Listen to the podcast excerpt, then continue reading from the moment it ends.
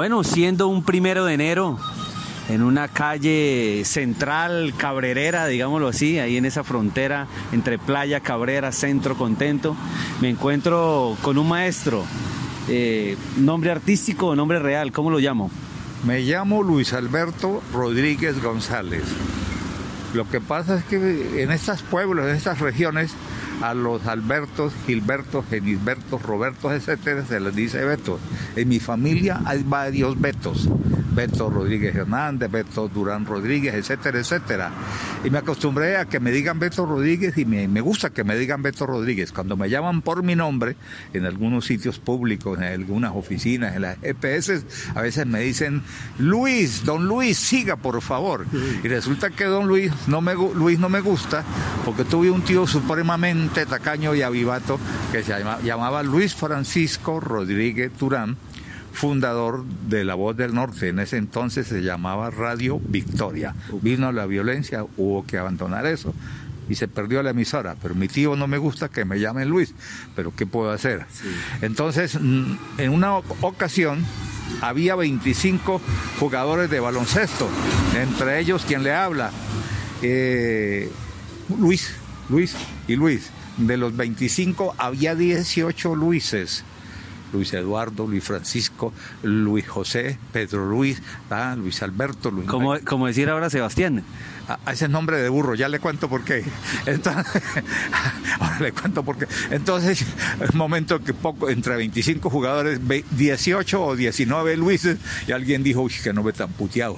Digo, pues claro, lo putearon los reyes de Francia que se llamaban Luis, sí. esos fueron los culpables. Sí. Ahora el, el, el nombre de Sebastián, nombre de burro, ¿por qué?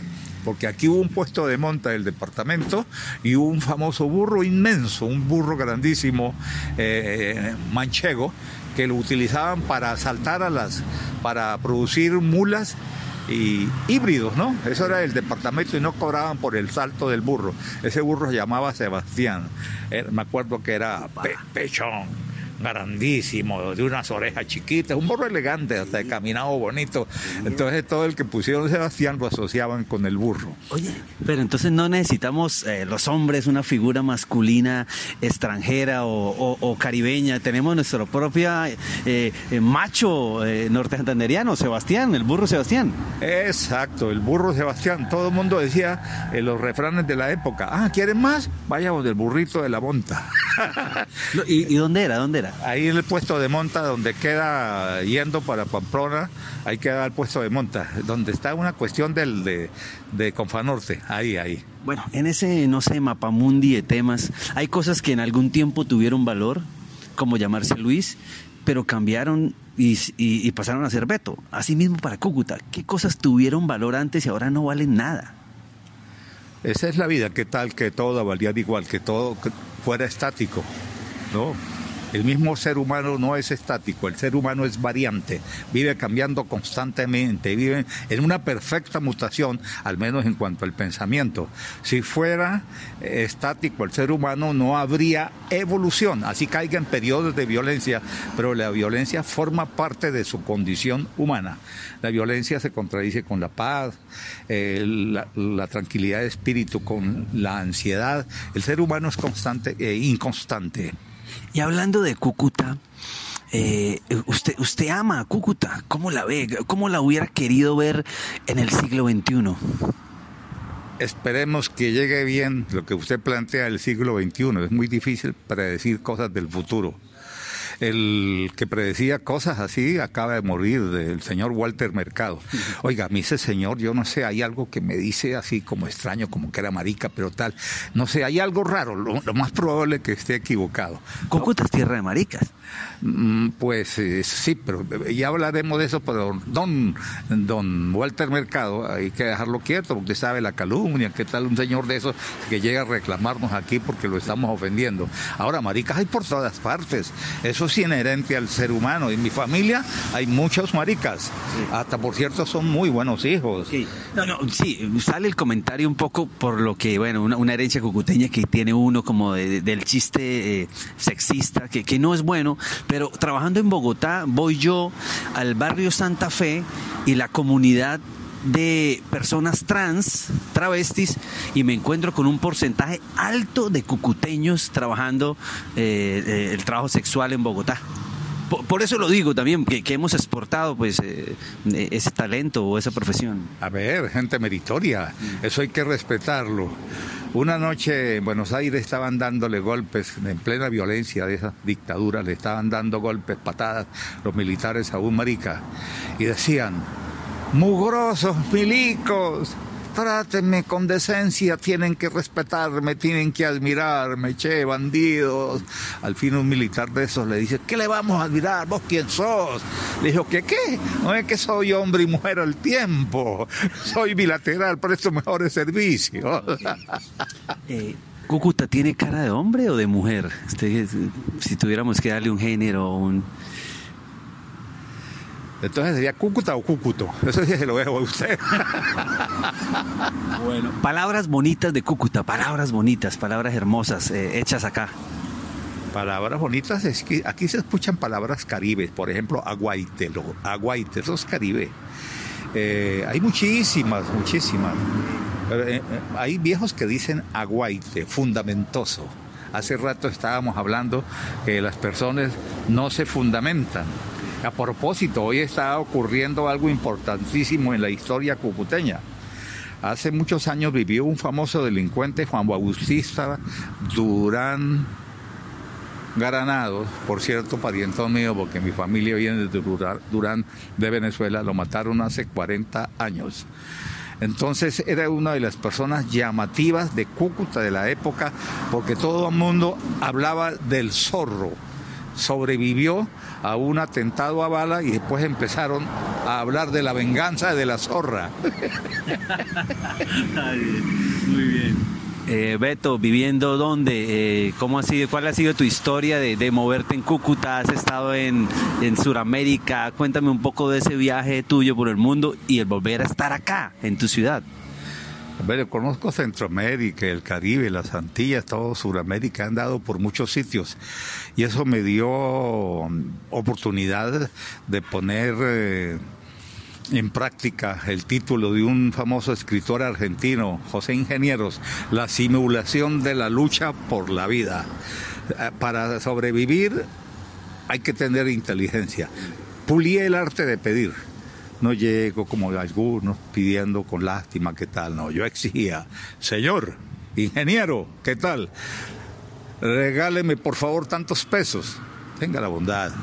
¿eh? Eso me servía para mucho, pero así trabajé también durísimo en muchas cosas, en el campo, en, en construcción, en muchas vainas. Y lo único malo que he hecho en mi vida es trabajar periodismo, porque esa es una profesión sumamente desprestigiada va decadente, eso va de para atrás. Hoy escucha usted por televisión que los locutores no les enseñaron a leer, porque ni agarraron un libro como nos enseñaron nosotros en primaria a leer y agarrar el texto que ya no se me acuerdo, creo que era la izquierda o la derecha, la urbanidad de Carreño.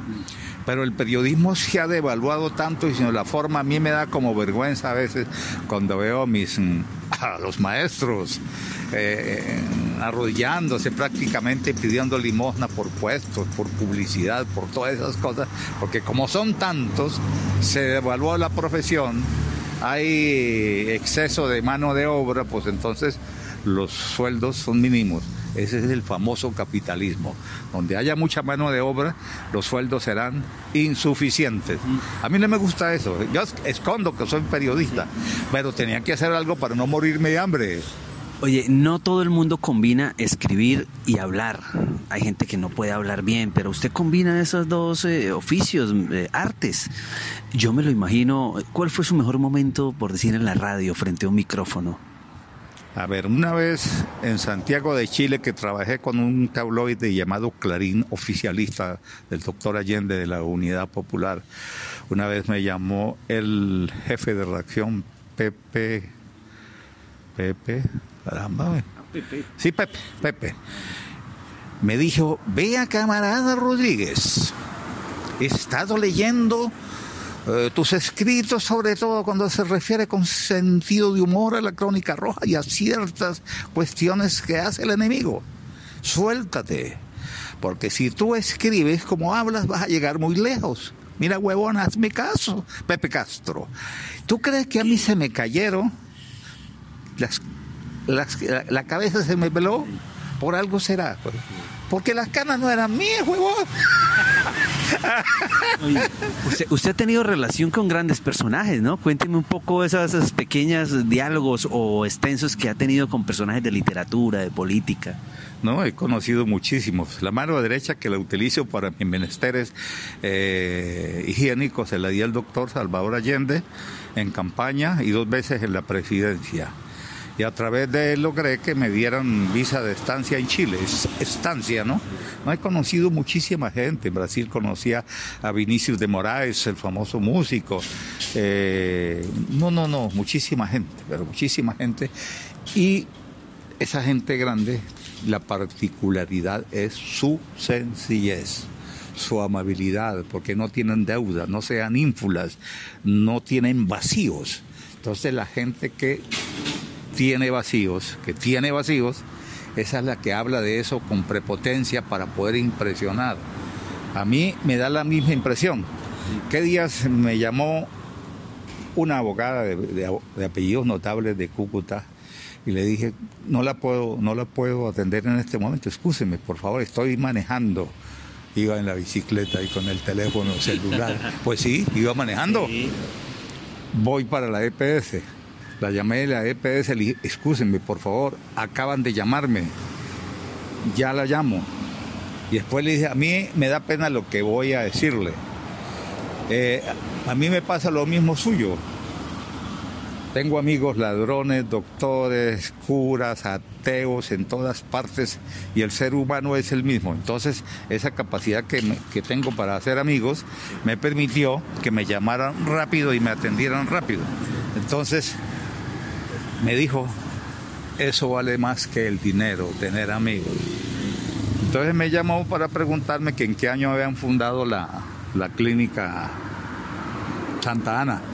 Esa fue fundada aquí en 1960, en la calle 16, entre tercera y cuarta, un poquito a la derecha de la opinión.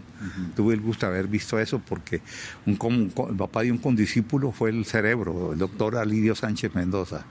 Entonces, el- lo importante del ser humano es mm, paladearlo en el sentido de analizarlo, porque ese es un libro importante, donde está toda la grandeza, donde está toda la, vide- la vileza, donde está lo sublime, lo posible, lo sólito, lo insólito, etcétera. Ese es el ser humano.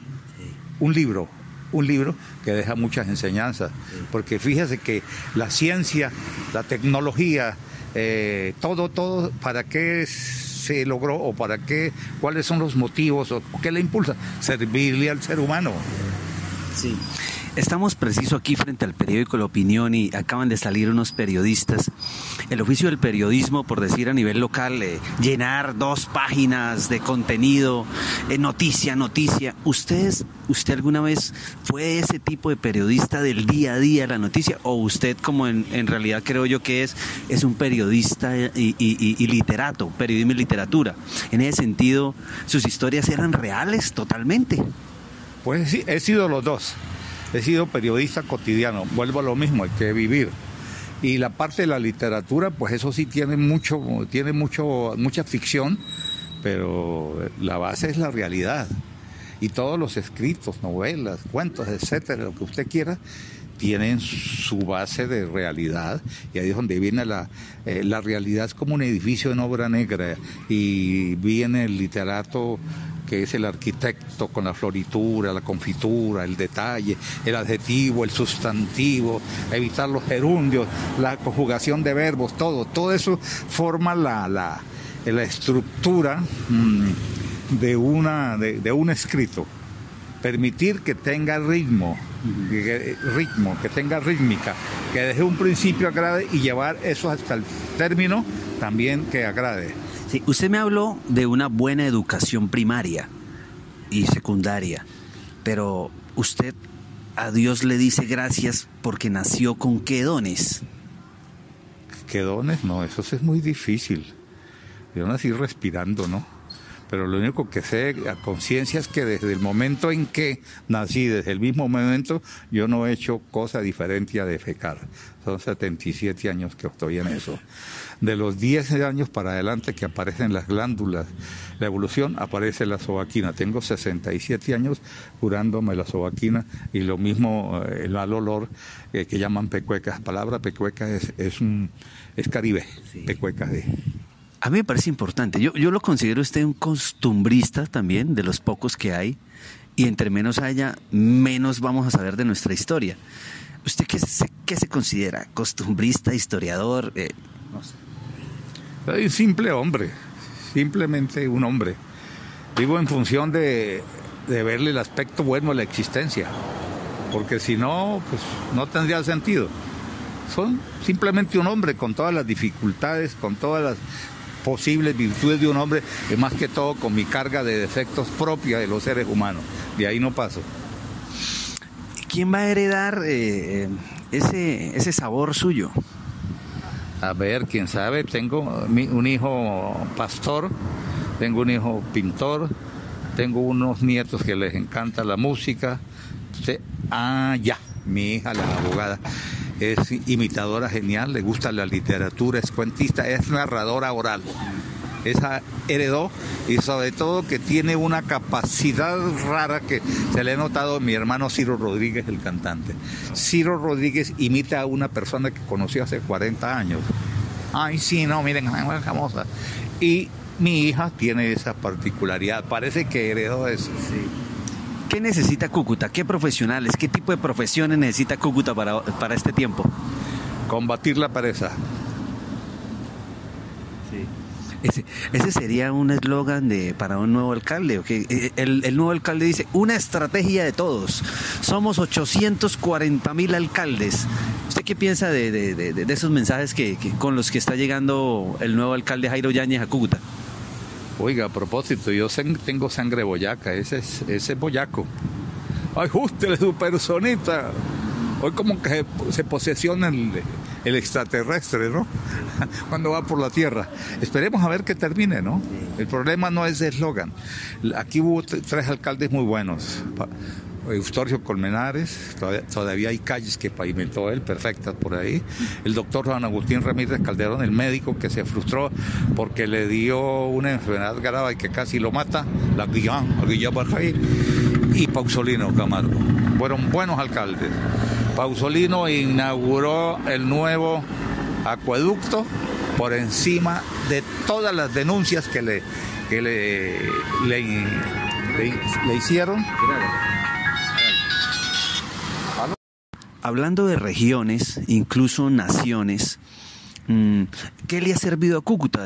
Vinieron los boyacos, vinieron los paisas, vinieron los turcos, los venecos. Los boyacenses es una colonia buena, pasan desapercibida, en silencio, nunca los ve uno metidos en problemas, hablando más de la cuenta, se encierran en sus casas y educan muy bien a los hijos. Esa es una colonia buena. Los árabes también, con todas sus fallas y todo, pero los árabes, eh, eh, la filosofía, la filosofía la filosofía coránica es esa, ¿no? Responder a su familia, cuidar con los hijos, responderles. Entonces aquí hay una cantidad de hijos árabes eh, en, la, en, las ciencias, en la milicia, etcétera, bien acomodados y han servido porque sus familiares, sus familiares respondieron debidamente a la familia. Los antioqueños muy contados, son más habladorcitos que, que, que, concretos, ¿no?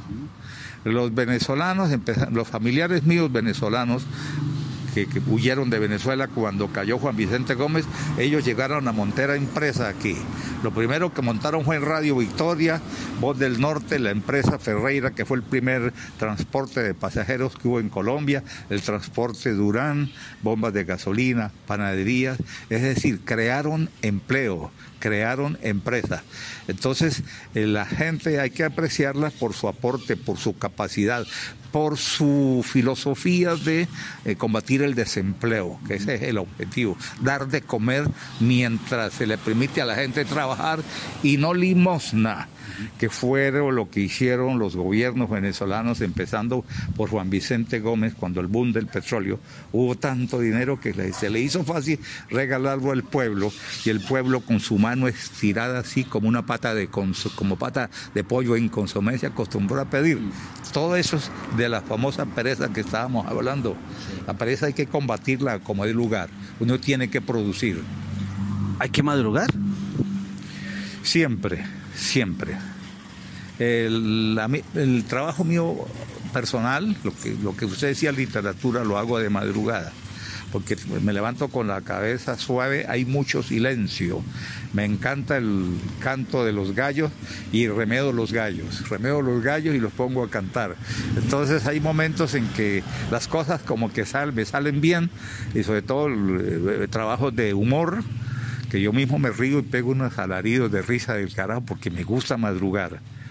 Ok, eh, acaba de recibir una llamada, me dice que ha sido su pareja durante 47 años o, me confirma, eh, usted fue bueno para escribir, pero para cortejar, eh, algún consejo para cortejar, era fiel, infiel, no sé hasta dónde me puede hablar. Ah, no, yo soy infiel hasta donde pueda, pero la mujer que anda conmigo hace 47 años la quiero mucho, es mi compañera yo tengo 77, ya 76 años, y ahí nos entendemos con nuestros eh, defectos, con nuestras virtudes, con nuestra esplendidez, con todas nuestras limitaciones, porque el objetivo de, pareja precisamente es durar.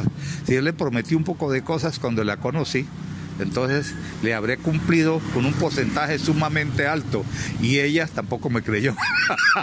¿Usted no le prometió serle fiel? No, nunca nunca, nunca. Ni le exigí. No. 77 años y ¿cuántos kilómetros puede recorrer en bicicleta? No, nada. Yo hoy día tengo problemas de tobillos y ando muy suavecito. Ando en la bicicleta como un medio de transporte, porque a mí los tobillos me están doliendo mucho porque jugué baloncesto toda la vida. Tengo una fractura en el tobillo izquierdo que me volvió, ¿no? Después de un poco de años. Y ahí no hay dicen los médicos que no hay prótesis en esa zona. Bueno, usted vivió esas luchas deportivas, luchas artísticas, luchas periodísticas. Eh, eh, ¿Qué luchas debería levantar esta región a nivel nacional? Volver a ser el norte, eh, no sé, el norte ejemplo para el país. A Cúcuta la dañó a la bonanza venezolana, ¿no? Se vinieron los comerciantes del país, de muchos sitios, y aún de Venezuela y se dedicaron a explotar la bonanza venezolana, era con los brazos abiertos. Todo mundo buscando bolívares y bienestar y se iba la plata para el resto de Colombia. Entonces ese bienestar venezolano acabó con la naciente industria de norte de Santander. Acabó el ferrocarril, los telares, las pequeñas industrias, todo eso murió. ¿Qué espera usted? Me queda un minuto de grabación. ¿Qué espera de Cúcuta? Eh, eh, no sé, se está hablando de la Cúcuta de los 300 años, de, que, en el 2050. ¿Cómo la vería usted cuando usted cumpla sus 100 años? Espere que cumpla los 100 años.